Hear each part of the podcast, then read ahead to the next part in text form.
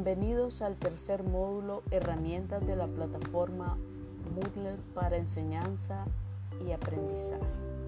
Los objetivos que pretendemos alcanzar son identificar los componentes de una actividad en entornos virtuales de aprendizaje, conocer herramientas de edición de la plataforma Moodle, seleccionar actividades y recursos que respondan a los objetivos y contenidos de la unidad temática considerada, editar recursos y actividades de la plataforma necesarios para las intervenciones desde el rol tutorial.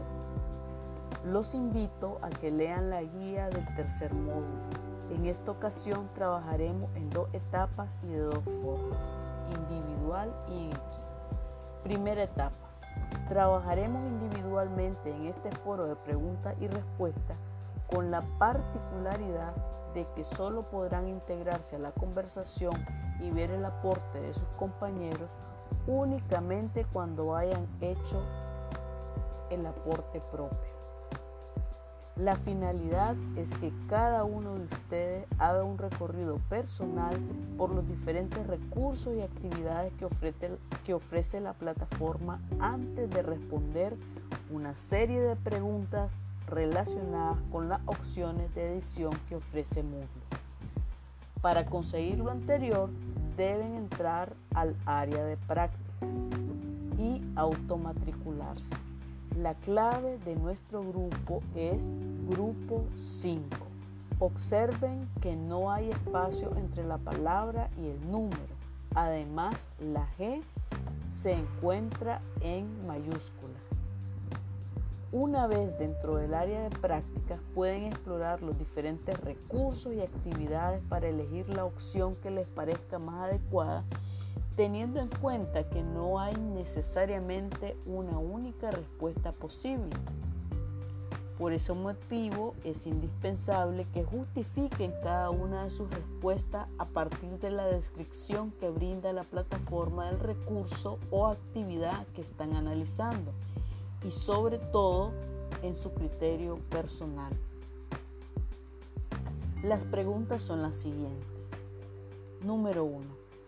¿Cuál le parece que es la diferencia entre los recursos y las actividades que ofrece la plataforma Moodle para la edición? Número 2. ¿Qué recurso utilizaría para editar la portada de presentación de un curso o módulo? ¿Etiqueta o página web. Número 3. ¿Qué recurso utilizaría para agrupar y ordenar la bibliografía de un curso o un módulo? Carpeta, página web, archivo. Número 4. ¿Qué recurso utilizaría para hacer control de lectura de materiales? Cuestionario, foro simple de preguntas y respuestas, foro de discusión, tarea, ¿Qué recurso le parece preferible para subir un documento para los estudiantes? ¿Página web o archivo?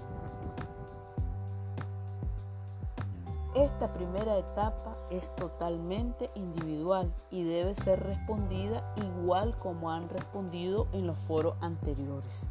Recuerden que no necesariamente hay una única respuesta para cada pregunta y que para que la, la respuesta sea válida es indispensable que esté justificada basado en lo que ustedes exploraron en el área de prácticas y en su criterio personal. En la segunda etapa trabajaremos en equipos pequeños organizados de la siguiente forma. Equipo 1, coordinador Sergio Chamorro. Integrante Edwin María Mercedes Crisanto. Equipo número 2. Coordinadora Feliciana Cuaresma. Participantes Ibis, Nelson, Giancarlo. Equipo número 3. Coordinador Jenier Hernández. Integrantes Leslie, Susi, Katy. Equipo número 4. Coordinadora Yoconda. Participante Roberto María de Los Ángeles, Araceli Dreveles. Es fundamental seguir cuidadosamente las fechas establecidas en el cronograma de trabajo y comunicar cualquier dificultad, ya sea por la mensajería interna del campus virtual o en nuestro grupo de WhatsApp. Este módulo lo vamos a trabajar desde el 4 de junio hasta el 24 de junio. Con este módulo nos estamos adentrando en la etapa medular del curso. Haremos una transición de su rol de estudiantes a su rol de tutores. Mientras estamos realizando todas estas reflexiones, discusiones, respondiendo las preguntas de forma individual, por equipos, vayan poniéndose de acuerdo cuál va a ser el tema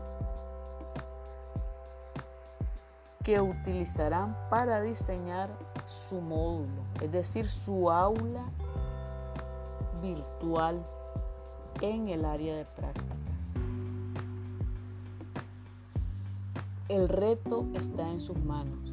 Es el momento de empezar a trabajar como tutores virtuales.